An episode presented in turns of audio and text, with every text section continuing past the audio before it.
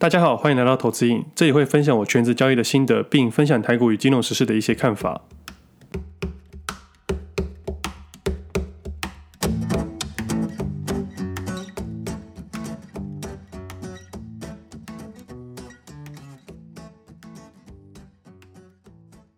今天时间是五月十七号星期一，这是我第八十三集节目，我是 Wade。本集节目由日盛证券赞助播出。日盛证券独家功能：云端移动锁利，可自行设定停利百分比。当股价从高档回档至停利点时，系统就会自动停利。如果股价持续上涨，停利点也会自动提升，让投资人卖在相对高点。所以，若操作多档股票，在个股急跌时，移动锁利像给投资人一把安全的降落伞，上涨幅度无限，但下跌幅度却有限。如果投资人不知道设定趴数该设多少，系统也提供回测试算功能。现在马上到日盛证券官网预约，到一百一十年十二月三十一日前开立证券账户，在预约开户页面输入。ECM 二一零四优惠代码并符合活动条件，最高送五百点日盛红利点数，可以等值兑换五百元 Seven Eleven 的商品券。详细活动办法请参官网说明。投资一定有风险，投资人请自行审慎评估。日盛证券经目的事业主管机关核准之许可，证照字号为一百一十年经管证总字第零零一六号。前几天刚好有听众问我说，智慧型的停损停利单的问题。那我自己以前是没有用智慧单的，因为我自己有在盯盘，所以我砍单的速度比较快，也很果断。自然也没有在盘中有太多的情绪去迟疑，说到底要不要停损还是停利。其实刚好这两周，应该许多投资人在看股价下跌的时候，在考虑要不要退场，怕停利的太少，赚的太少，等到一不小心变得停损的时候，也会担心自己砍在最低点。其实这些东西啊，在交易市场里面其实是多余的。但其实我相信啊，在触碰到某个价位的时候，我们自己投资人心里都知道，其实要退场，但就是舍不得。我以前也会，但到后来你会发现哦，只要你在自己的设定点果断的退场，持续去做一个正确的动作，你就可以在市场里面长长久久。以前自己在买进股票的时候，假设不如预期，看到股价下跌，以投资人的心理，容易用其他的理由去支撑下跌的借口。但只要这样想，就有可能会有更多的亏损，而且你会在股价下跌的那个瞬间，萌生出一种以前从来没想过的问题，就是加码摊平。其实这边就是所谓的自律了。那自律这件事啊，并不是在上涨的时候测试，而是下跌的考验。上涨格局时，你不需要自律，受的伤也不会太大。但是真正的考验是在下跌的时候，就好比在篮球比赛之中，如果打到延长赛或背水一战的时候，球员平常对自我的体力要求或者自律行为，才会在关键的时候看出差别。虽然我这波停损的早了，长期部位也在三月底做了减码，但这波下来短线交易的股票这部分也是有跟着损失，这很正常。但如何把停损停得漂亮，或亏损亏得最小，这才是投资市场另外一门学问。而投资人的差别也在这边，如果可以在一个多头行情里面一起赚到钱，但在空头行情的时候，你能有效控制你的亏损，长久下来，你在市场里面就可以获利了。但其实冷静看一下啦，其实股票市场并不是从上周开始跌的。试着冷静看一下自己的股票，不管你设定的是十日均线、二十日均线，其实在四月底或五月初的时候就有碰到，甚至跌破。当时投资人一定有个瞬间考虑要不要退场，甚至有可能不小心侥幸的去做了加码。这种行为其实，在交易市场很正常，因为你看到别人赚钱，你想跟他获利的一样多，自然而然就会下得比较重一点点。所以我个人认为啊，像日盛证券这种移动停损停利的下单软体，可以克服一些人性。所以我真的蛮推荐大家去开户了，尤其是上班族什么的。除了流动性风险以外，就那种连续跌停无法避免。其他的话，你在盘中震荡，如果碰到自己设定的位置，就不会有太多的心理纠结。那现在目前股市正在下跌之中。今天只有三个类族群比较强一点点，像是文创游戏类股、生技类股跟电商类股，很多都碰涨停了。那生技类股就大家的题材，就是因为最近的疫情比较严重嘛。那电商跟文创游戏类股呢，可能是因为双北今天宣布高中以下停课的关系，就会有宅经济的话题。那我今天还有看到了，可能会有一部分的学生去买笔电。那现在是停课不停学，所以还是要继续上课了。那今天台股的部分，我们等下在后面再聊一下。其实就像我上一集聊到的。停损才学得会停损。如果你永远不停损，你可能就比较不适合短线交易了。那目前市场正在下跌之中吗？把户头先开起来。我相信这个市场迟早会回到该有的样子。这个市场不会永远多头，也不会永远空头。但投资人会在分水岭看出差别。那今天一开始先聊一下市场的讯息了，后面再聊一下台股。现在上礼拜应该算是今年最震荡的一周，不管是台股还是日常生活都是。昨天行政院紧急召开财经首长会议，要各个部门密切掌握市场变化跟趋势。如果股票市场发生非理性的下跌，在必要的时候会采相关的稳定措施。像这种通常都是信心喊话，不太可能在这时候国安基金进场，因为这样干预市场啊，有人做多有人做空，会对做空的不公平。而且我个人也觉得，目前也没有出现非理性的问题啊。那这所谓的稳定措施，应该会先从不能先卖后买，或者平盘以下不能放空这种机制。但是如果政府干预市场，只会让投资人更恐慌。以过往的例子都是这样子了，只要一干预，投资人只会更害怕。去年三月，菲律宾的政府担心股市崩跌，直接暂停金融业，结果几天之后重新打开，跌得更惨。所以干预市场是最最最下策。那国安基金在这时候也很难去进场，所以这种新闻投资人看看就好。目前个人觉得市场是正常表现。只是过去这段时间，让新手投资人误以为股票市场只会上涨而已。那另外一个角度来说啦，外资在这三个月也被我们嘎得很惨啊。但是上个礼拜哦，外资在短短一周的时间回补了两万两千多口的空单，所以这次最大的解套其实是外资，他们仅仅用了一千亿左右的资金，就把价格压在农历过年前的位置了。那上礼拜加权指数总共下跌一千四百五十七点，最低下跌两千一百一十九点。礼拜二跟礼拜三各是下跌了六百多点。今天股票市场下跌四百七十三点。那五月十二号那天不止创了最大的跌点，跌幅到了八点五五 percent，也是历年最高。这年成交值到七千八百多，也创了历史的巨量。而在这一天的新闻不断在播报说，很多投资人期货被断头，以及选择权超额损失的情况，说杠杆倍数达到一百六十倍到两百倍。但期交所很快出来澄清，经过统计啊，台资选择权的所有序列杠杆倍数介于五到三十七倍之间，而不是媒体所报的上百倍了。其实我每次看到这种报道都觉得很不爽，都不知道他们在乱报道什么。他们都喜欢用这种耸动的字眼吸引投资人的目光，而误导大众说选择权真的很可怕。我必须说明啊，选择权的卖方的确是会超额损失，但是媒体不能颠倒事实啊。我以我这两周为例了，一万七千点的 buy 从五月十号切入，大概这四个交易日大概是十三到十八倍，根本没有所谓的百倍。我做的是买方，所以另外一个角度，卖方顶多是赔十三到十八倍而已。或许说是更远的价位，那根本没有流动性，所以也不要用那一口或两口的小单极端值来骗大家说会有百倍的损失。那期货断头是有的，今天跟上礼拜三吧，上礼拜三的时候，盘中急杀了一千四百多点的时候，很多人在排队断头。但突然市场反弹，拉回了七百多点，所以有不少人躲过一劫。那砍单的要件呢、是低于二十五 percent 的维持率，期货商会帮你砍单。但有趣的是哦，是人工砍的。那天如果运气不好的会被先砍，运气好的会闪过。但是回到今天，如果前两个交易日没有做一些处理或动作，今天应该还是会被抬出去，因为今天在尾盘的时间够久。期货商有足够的时间去砍上个礼拜不足的人，所以我相信啊，今天的断头人会比上礼拜三多。那上礼拜还有一件事情，因为上礼拜股票市场震荡比较大嘛，违约价格的金额也是蛮严重的，尤其是投机成分很高的海运股跟钢铁股。券商申报那一天的违约交割金额达到三点一六亿，买卖互抵之后还大约五千多万元，主要是集中在长隆、阳明跟中鸿这三间公司，其中阳明最高，违约金额达到一亿多。上一集的我才聊到，我对海运股没有兴趣，因为背后的筹码实在太乱了，急跌的风险太大了。而且我认为海运股是一次性的，过往都在赔钱，只有今年才赚钱。即使今年赚钱，公司也会弥补过去的亏损。但最近的股票急跌得太快了，我也不会去这时候放空它。或许等到哪一天有喜欢的位置，有可能会切入一些些。但目前的我没有太多的想法，只是我认为不管多看好哪一间公司啊。都一定要注意背后的风险。那证交所嘛，降低了税率，鼓励投资人当冲，以及用 T 加二的交割款，真的会害很多投资人一个一个毕业。但我相信他们知道投资人的赌性坚强，总会搬钱一直进来的。我觉得 T 加二的唯一的好处啊，只有营业员可以多放两天假而已。以前有一个客户一直在我这边做当冲，不知道哪里听来的无本当冲，整天在那边冲来冲去，但是银行只有几万块的差额，但是每天交易不少，在正常的情况下没有太大的问题。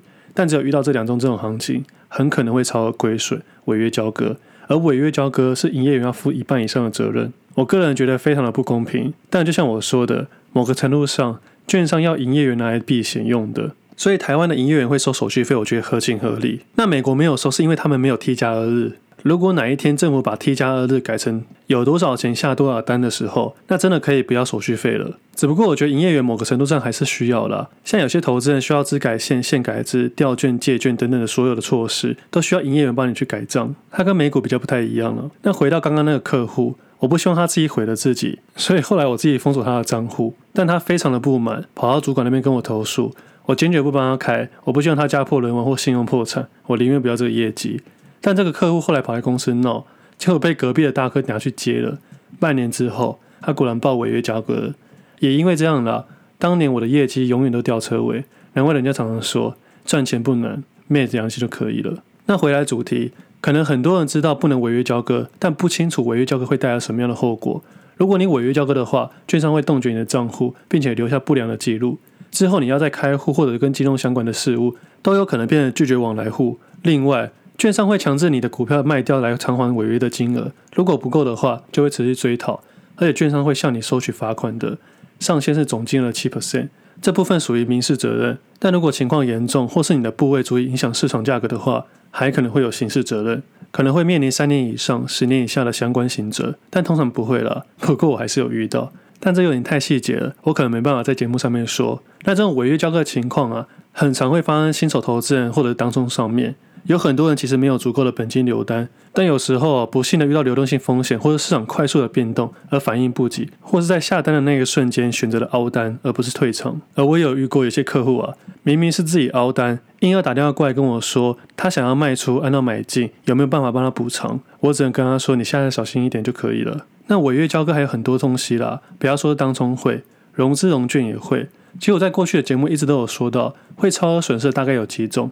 当冲、现冲、融资券、期货、选择权卖方，现在最近的市场应该就有不少的问题了。所以在还没有完全了解商品之前，新手投资还是乖乖做现股就可以了。你至少不会有超额损失。像这一波的下跌了，我长期投资的部位净值也下跌不少，但是我的资金已经准备好了。这就是现股的时间优势。像现在双北已经进入了第三阶段的防疫了，双北是高中职以下从明天开始停课，其他县市也有一些相关的案例，所以现在非必要的娱乐场所都关闭了。我每天报到的健身房跟篮球场也都不能去了。这几天我会好好在家里把一些进度赶一赶。不过这两个礼拜，我希望大家都能好好在家里就好，没必要真的不要出门，或者跟家人去人挤人去抢物资。台湾是一个能自给自足的国家，真的不用担心物资不够。如果听众有去过菲律宾啊、越南、非洲、印度、帛琉等等的一些国家，就会更了解我在说什么了。像是帛琉啦，完全是依赖外援，有点像蓝屿那样子，要送物资过去的地方。那台湾的生产力真的很足够，所以不要太过于恐慌，这样反而会增加接触的风险。虽然我自己不是医疗的专业啦，但是我也希望大家给医疗人员有最大的体贴跟保护，他们不得已站在第一线来保护大家，也希望大家能做好自己该做的来保护他们。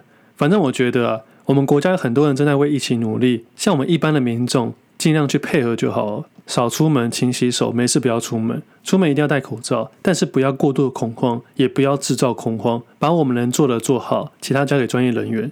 那回到股票市场了，我今天不会聊到自己妻子的操作。因为我相信大家现在比较慌乱一点，也就不说过去三周的节目还有各类文章的分享，自己推掉去杠杆的问题了，也不想要事后人去指教。我觉得过了就是过了，等之后大家情绪稳定一点，我再拿出来讨论。我也不会在节目上面聊一些做空的东西，只会在 Perspective 里面提到，因为那边的投资人可能比较有经验，正常人真的不用做空。减码，你也能享受到下跌的快感。我相信这两周应该明显感受到这句话的意义了。那投资人过去没停损到或没停利到，也不要过度的懊悔，过了就是过了。反正股票市场会一直循环，我们应该看现在跟未来。你过度纠结过去的事情，你只会更纠结而已。像我过去的分享，都可以在现在应用到。你第一次可能听到会怀疑，第一次碰到可能会迟疑，但我相信。下一次就会更感同身受了。我希望我的节目是能给各位听众有真正帮助的东西，而不是一直炫耀自己做单怎样的，或者是一直炫耀自己看得多准，这样根本失去了录音的意义了。既然要当一个分享者，就应该站到别人的立场去思考，而不是让人家觉得遥不可及或神话之类的东西，没有意义。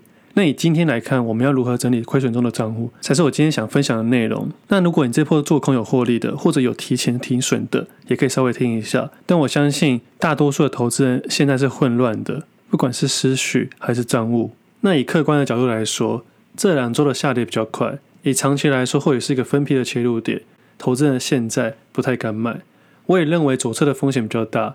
或许可以等两周之后再看看情况，因为现在疫情正在爆发，大家可能不知道会跌到什么时候，也不知道疫情什么时候回稳。但我个人对台湾人民有信心啊，而且疫苗的排程都排好了，以及其他国家的先例，我们比较没有像去年这样的完全未知。只是也不能因为这样子轻忽它，所以还是要配合政府啊。那如果长期投资你要放比较久，应该要理性思考这两周的事情。所以我自己可能会开始准备投入第二笔资金，但目前还是看美金啊，跟真正的台股。那短线的部分呢？以今天的行情来说，在炒作游戏类股跟前几天的疫苗类股，但这类型的股票股本都比较小，筹码比较干净，没人注意的个股，那其实波动也不小啦。所以投资还是要自己考虑一下。自己比较有注意的是八零四四的王家，它是我长期标的之一，在今年年初的时候聊到，有写到 Persuade 里面。其实上周到今天都还蛮强势的，今天跟富邦媒一起涨停。但这种走势啊，目前都归类成短期的表现。我记得很有趣哦，前几天刚好有人问我说，八零四四的网家到底要不要持有？其实我真的没办法保证会涨还是跌，我只能跟他说，你可以买你有信心的股票。而我的分享仅仅是我自己个人的看法，不代表未来的价格，所以投资人还是自己决定就可以了。那回到投资人自己本身短线的账户里面，如果还没有停损，其实现在停损我知道一定很痛苦，也非常的难。这几天下跌的速度蛮快的，也不少，一定担心自己一卖出就上涨。但我个人认为啊，这个位置点恐慌卖出的确有可能砍在暂时的低点，未来几天只要一有反弹，肯定会很懊悔的。那我来假设一下。如果投资人现在的账户是赔钱的，至少要做一件事情，先把会超额损失的工具拿掉。就像我刚才上面聊的那一些，我知道在下跌的趋势之中，你可能原本用现股，看到价格变便宜，改用融资；净值下降之后，改用期货，继续下跌，改用权证等等的交易策略。但这种情况只会让投资人乱了阵脚，甚至使用到自己不熟悉的商品，而造成了超额的风险。其实在这两个礼拜，可以检视一下投资人有没有做出错误的交易行为，比如说。无限搜寻股市下跌的原因，并且每天晚上都看了夜盘期货，开始狂看财报，开始看筹码，看技术分析，看疫情人数，而且开始每天等两点，但不是等收盘，而是等陈时中。还记得我之前分享的吗？股市早就跟疫情脱钩了，但并不代表股市下跌的时候不会用疫情来当理由。我自己知道讲这种话很不妥，但是理性思考一下，美国科技类股在今年三月已经开始跌了。再试着想一下，在四月初的时候退场的长期科技类股，而上次的动作是半年多前，而退场的原因过去都有写了。而其实还有个原因呢、在股票市场里面的内外盘的变化，以多数人比较能了解的，就像是在三月底的时候，祥硕领先的下跌，当时一片好消息。再来看最近很多科技类股都开了财报，都开得很好，但市场只有涨一天，接着直接反转，是否有更大的力量提前先卖了，或者趁着好消息先卖出了？投资人应该理性去想一下，回到交易行为这边，在过去的两周之内，投资人有没有做出过去答应自己不会做的事情，或者打乱自己的交易节奏，甚至生活的节奏？